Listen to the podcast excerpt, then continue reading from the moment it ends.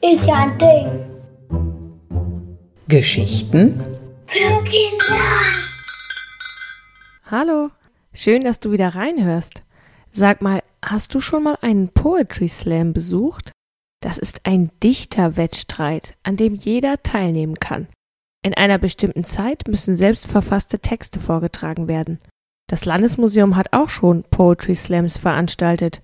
Falls es mal wieder einen gibt, bin ich am Start. Ohren auf. So könnte das dann klingen. Was ist es, was da an deinem Arm hängt und vorwärts drängt? Klar, irgendeiner muss ja nach vorne streben, takten das Leben. Und zu Hause noch mehr solcher Zeitmesser an der Wand. Tick-Tack, Tick-Tack, keine Pause, Zeit verrinnt in der Hand.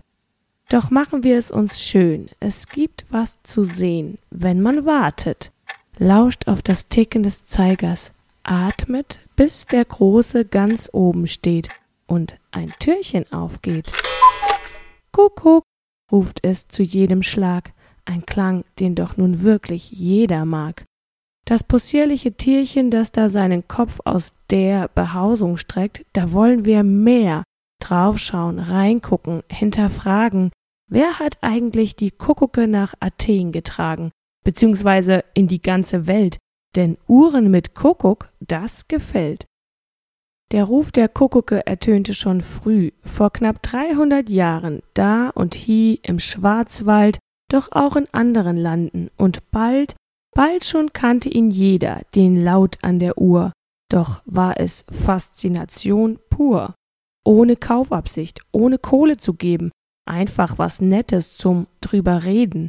Das brachte die Krise ins Uhrengewerbe, die Zahlen ins Miese, die Menschen in Not, keine Verkäufe, kein Brot.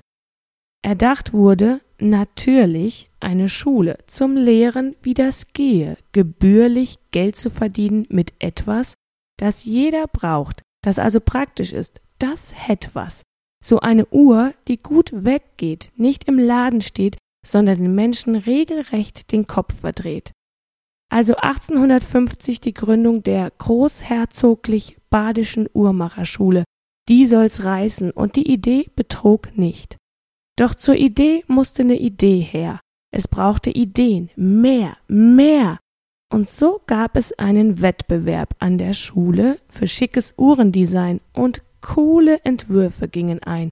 Na ja, für die damalige Zeit, für uns vielleicht ein bisschen stylebefreit. Einer der coolen war Eisenlohr, ein klanghafter Name mit nem Friedrich davor.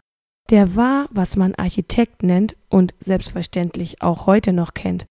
Der baute Kirchen und Bahnhöfe, die standen entlang der neuen Eisenbahn, die alle genial und eindrücklich fanden.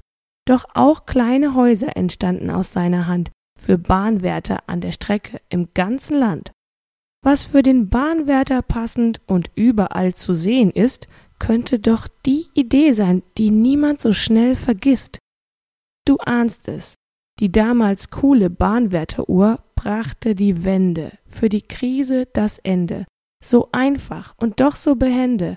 Auf eine Hausfassade, ein Ziffernblatt drauf, alles aus Holz, Ornamentik, die Idee ging auf. Zuletzt noch den vielbesungenen Kuckuck rein, das sollte es sein. Wie denn?